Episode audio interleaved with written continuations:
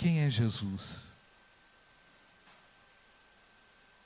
A resposta a essa pergunta tem a capacidade de transformar a sua vida, de redefinir as suas prioridades e te colocar num caminho eterno. Quando a gente fala dos tipos de Cristo, a peça é, apresentou isso, é, citando alguns dos personagens do Antigo Testamento e utilizando esse termo, a tipologia bíblica remonta no Antigo Testamento figuras ou coisas relacionadas ao Novo Testamento. O apóstolo Pedro chega a dizer, comparando o ocorrido na arca de Noé, quando o povo foi afogado e destruído pela ira de Deus, o apóstolo Pedro chega a comparar que aquela inundação foi uma figura, uma verdadeira figura, 1 Pedro 3, 21, uma verdadeira figura que vos salva o batismo, não o despojamento da imundícia da carne, mas da indignação de uma boa consciência para com Deus pela ressurreição de Jesus Cristo. Quando afirma-se que alguém no Antigo Testamento é um tipo de Cristo, disse que essa pessoa se comportou de maneira evidente, clara, correspondentemente ao caráter e às ações de Jesus Cristo, conforme lemos e conhecemos no Novo Testamento. A própria Escritura já define isso, ela deixa clara isso, trazendo todos aqueles eventos do Antigo Testamento como tipos redentivos de Cristo. E é bem interessante que os irmãos começaram aqui dizendo que a Bíblia não é um livro desconexo, não é um livro desencontrado, com narrativas colocadas por acaso. Deus, o construtor do plano redentivo do homem, fez assim para que os homens conhecessem a grande salvação de Deus. A Bíblia e todas as suas narrativas contemplam esse arcabouço maravilhoso de Deus, colocando o homem numa condição que havia se perdido no jardim do Éden. Eu louvo a Deus porque Deus não desistiu do seu homem criado à sua imagem e à sua semelhança. E quando a gente pensa nisso, que Deus não desistiu do seu plano, não desistiu da sua criação, isso oferece àquela pessoa que está desnorteada, perdida, desencontrada, esperança. A pessoa pensa assim, mas Deus se lembrou de mim. É verdade, Deus se lembrou de mim, se lembrou de nós. Você crê nisso? Por isso que é importante a resposta a essa pergunta: quem é? Um exemplo aqui no Antigo Testamento, o tabernáculo. Ele é identificado como um tipo em Hebreus, capítulo 9, verso 8 a 9. Não precisa ler, não. Eu vou citar um outro texto básico aqui, isso é só um exemplo. O primeiro tabernáculo, referindo-se a uma parábola para a época, ao presente, afirmando que Cristo colocou e inaugurou o tabernáculo dentro do coração do homem a entrada do sumo sacerdote, por exemplo, naquele lugar santo, mais sagrado, uma vez por ano, prefigurava a mediação de Cristo, nosso sumo sacerdote. Ele é o intercessor, ele é o nosso sumo sacerdote. Disse que o véu da tenda, o véu de entrada da tenda, é um tipo de Cristo conforme Hebreus 10, de 19 e 20, porque diz que na sua carne foi rasgada, assim como o véu durante a crucificação, para propiciação, acesso à presença de Deus para aqueles que são cobertos pelo seu sacrifício. Todo o sistema sacrificial no Antigo Testamento é visto como um tipo, também em Hebreus capítulo 9, verso 19 a 26, dizendo ah, que no Antigo Testamento todos os sacrifícios dedicados em sangue sacrificiais, chamados de figuras das coisas que se acham nos céus, a figura do verdadeiro, versículo 23 e verso 24. Então, essas passagens nos ensinam que o sistema sacrificial no Antigo Testamento era um tipo, tipificavam o sacrifício final de Cristo pelos pecados do mundo. A Páscoa também é um tipo de Cristo, de acordo com 1 Coríntios 5,7, diz-nos o texto: Cristo, nosso Cordeiro Pascal, foi imolado então é, é importante a gente destacar que toda essa tipologia, ela é determinada pelas Escrituras. E o Espírito Santo inspirou os homens no Antigo Testamento, todos esses tipos, para que, ficasse, para que ficassem evidentemente claros quando Jesus viesse, que as pessoas iam relacionar todos aqueles eventos à pessoa de Cristo. Quero citar aqui, irmãos, alguns exemplos que eu fiz questão aqui de destacar, pegando uma carona aqui na peça. Adão e Cristo, por exemplo. Adão, primeiro homem na história da humanidade. Cristo é o primeiro homem na nova criação, da nova criação. O pecado de Adão fechou o caminho ao paraíso. Né?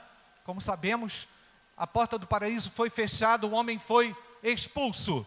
Cristo abriu um novo e vivo caminho para Deus, amém, irmãos?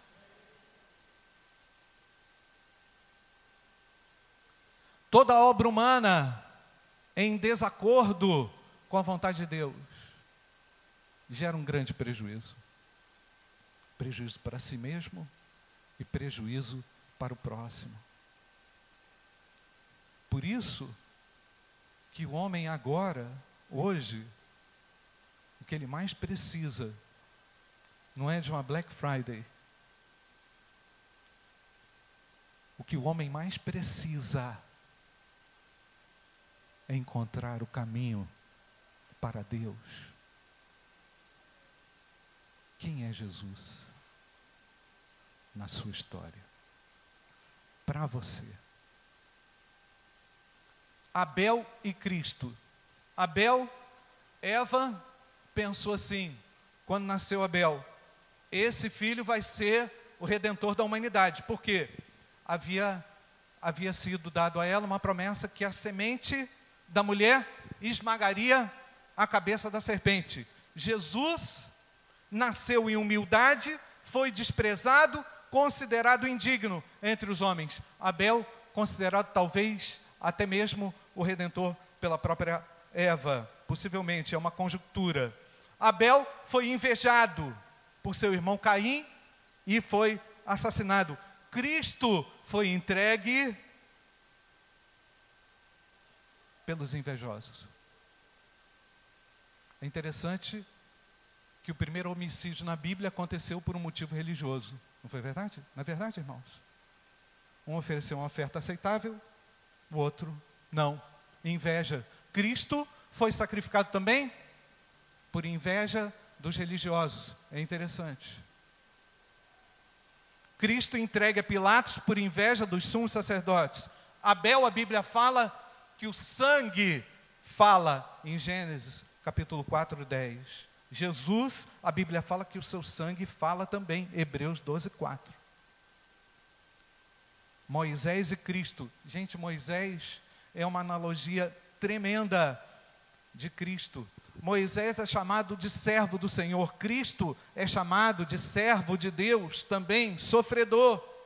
Moisés dominou e abriu o mar vermelho, Jesus acalmou as ondas do mar.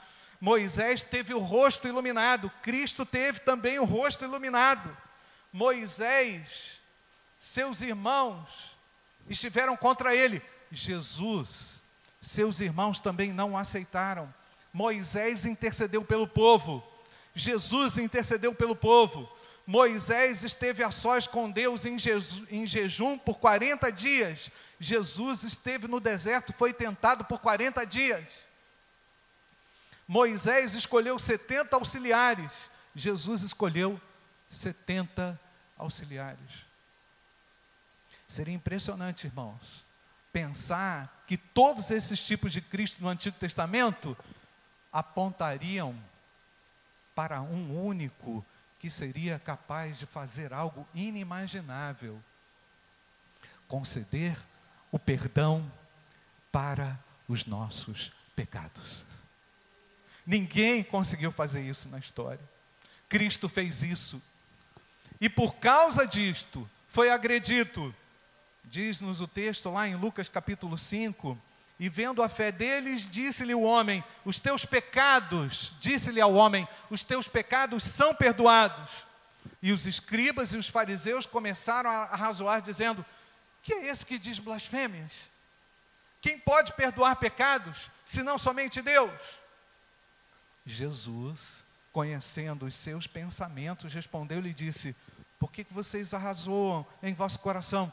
o que é mais fácil dizer, os teus pecados são perdoados, ou dizer, levanta-te e anda? Ora, para que saibais que o Filho do Homem tem sobre a terra o poder de perdoar pecados, então lhe disse ao paralítico: Digo, levanta-te, toma tua cama, vai para a tua casa. E levantando-se logo diante deles e tomando a cama que estava deitado, foi para sua casa glorificando a Deus. E todos ficaram maravilhados e glorificaram a Deus e ficaram cheios de temor, dizendo: Hoje vimos prodígios. O homem continua hoje ainda buscando os prodígios. Mas o maior milagre que Deus pode fazer na sua vida cancelar a sua dívida de culpa para com Deus. A Bíblia diz que ele rasgou a cédula de culpa. Estamos livres para adorá-lo. Amém, irmãos? Para adorá-lo, para exaltá-lo. E é por isso que eu quero convidar você a abrir o texto de 1 João, que está aí no nosso boletim, gente. Vamos ler? 1 João capítulo 2. Vamos ler comigo? Está aí o versículo 12, é, Ana Laura. Tá? Lê comigo aqui. Mas pode manter a sua Bíblia aberta. Nós vamos fazer um destaque para esse versículo. Eu vou ler a partir do verso 1, depois nós vamos ler o 12 juntos. Meus filhinhos, estas coisas vos escrevo para que não pequeis. Preocupação da Bíblia em tirar o pecado da frente do homem. Eu tenho uma preocupação, por isso eu estou escrevendo, para que não pequeis. E se alguém pecar, temos um advogado para com o Pai, Jesus Cristo, o justo. Ele é a propiciação pelos nossos pecados. E não somente pelos nossos, mas também pelos de todo mundo. E nisto sabendo, sabemos que o conhecemos de que forma, irmãos? Se guardarmos os seus mandamentos. E aquele que diz, eu o conheço, e não guarda os seus mandamentos, é o que, gente? Mentiroso. Nele não está a verdade, mas qualquer que guarda a sua palavra, o amor de Deus está nele verdadeiramente aperfeiçoado. Nisto conhecemos que estamos nele. Aquele que diz que está nele também deve andar como ele andou. Irmãos, não vos escrevo mandamento novo, mas o mandamento antigo que desde o princípio tivestes. Este mandamento antigo é a palavra que, de, que desde o princípio ouvistes. Outra vez vos escrevo um mandamento novo, que é verdadeiro nele e em vós, porque vão passando as trevas e já a verdadeira luz ilumina. aquele que diz, versículo 9, que está na luz e odeia a seu irmão, até agora está em trevas. E aquele que ama o seu irmão está na luz, e nele não há escândalo. Mas aquele que odeia seu irmão está em trevas e anda em trevas e não sabe para onde vai, porque as trevas lhe cegaram os olhos. Versículo 12, todo mundo junto comigo aqui, está na tela, e aí também. Vamos lá? Filhinhos, escrevo-vos, porque pelo seu nome vos são perdoados os pecados. Mais uma vez, irmãos, filhinhos, escrevo-vos, porque pelo seu nome vos são perdoados os pecados. Amém, queridos? Há motivo para perder o controle da tua vida? Há motivo para você dizer que não tem jeito? Há motivo para você se desesperar e tentar contra a sua própria vida? Há motivo para você dizer é o fim, quando Deus diz que é o começo através do perdão que Ele concede em Jesus?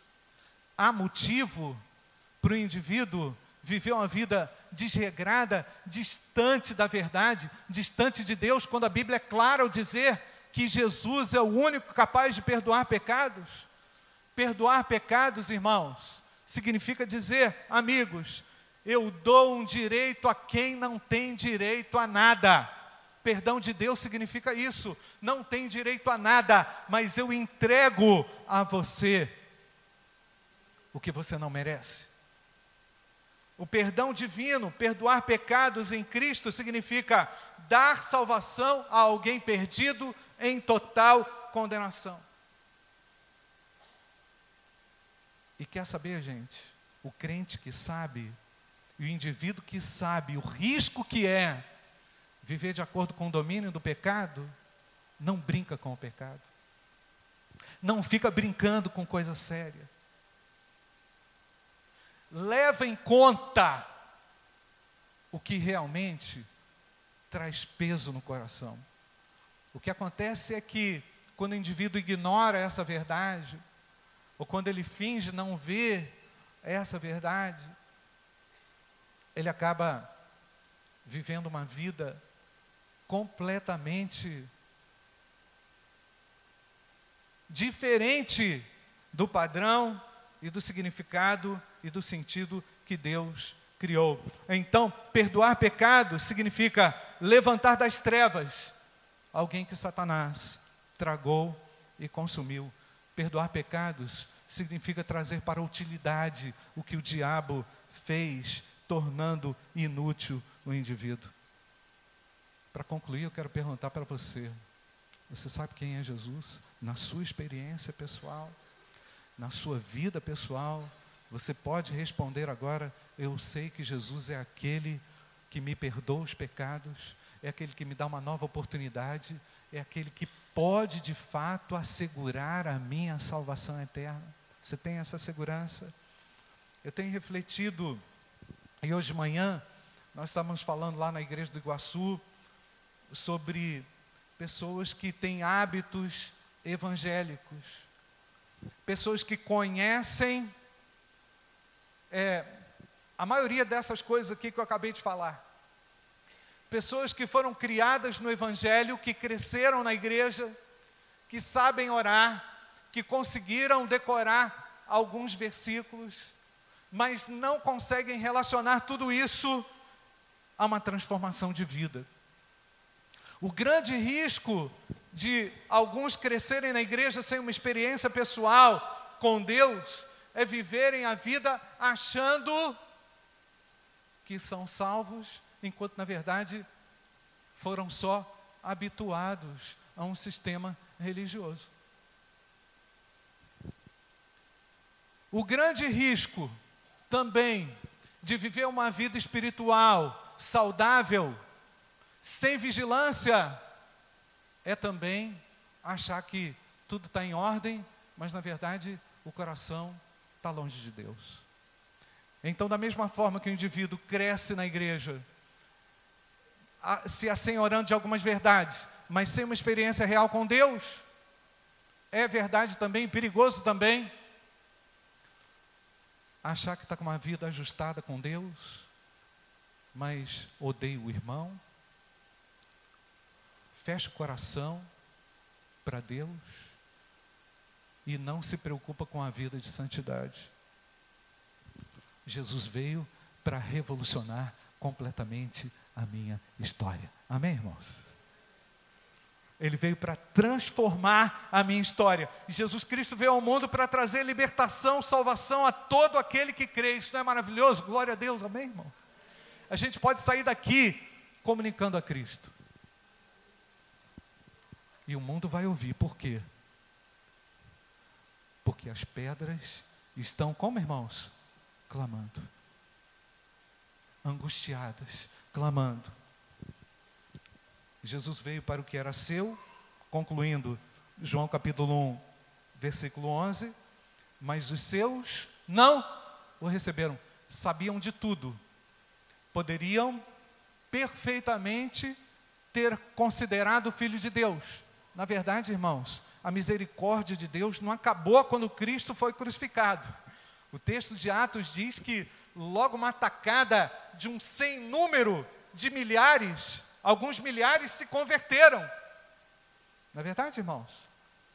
É verdade? O sermão de Pedro, não foi isso que aconteceu? Porque compreenderam realmente, esse aí era o Filho de Deus.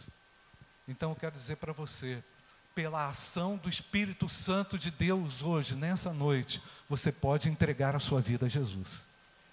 E você pode conhecer quem é Jesus.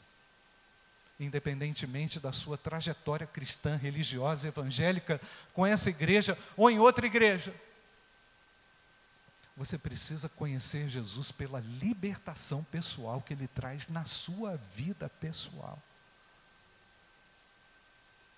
Comentando hoje, até relembrando a minha experiência de conversão, eu pude dizer lá aos irmãos na igreja do Iguaçu que ela aconteceu num momento, mas ela se consolidou num outro momento.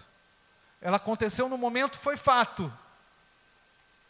Quando eu cheguei em casa do acampamento dos embaixadores do rei, Mauro, lá no sítio do Sossego, minha mãe perguntou assim: o que, que aconteceu com esse menino, gente?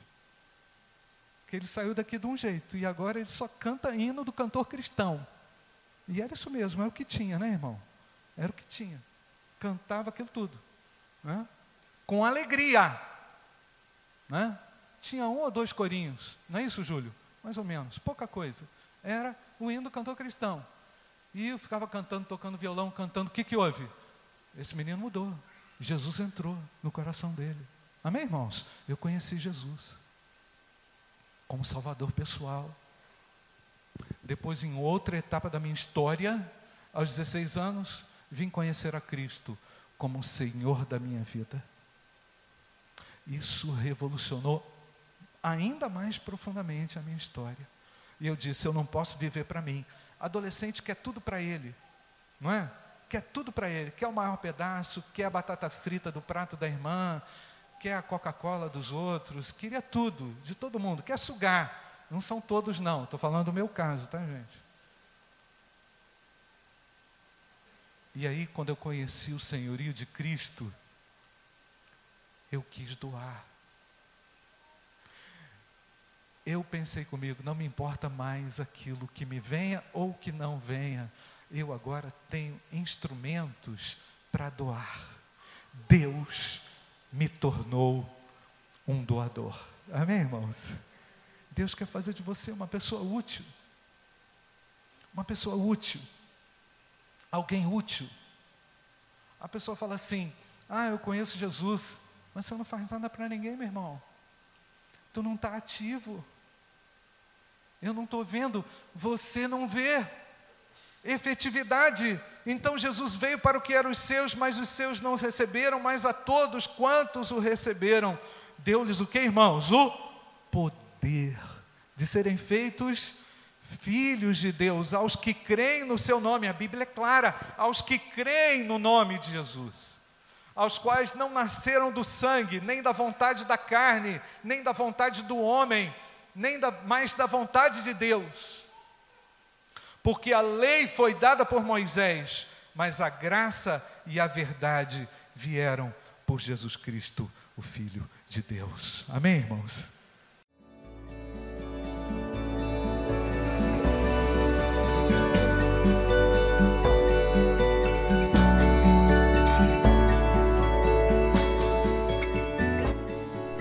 A Igreja Batista do Bom Retiro tem plena convicção de que a palavra de Deus é poder para salvar e transformar vidas.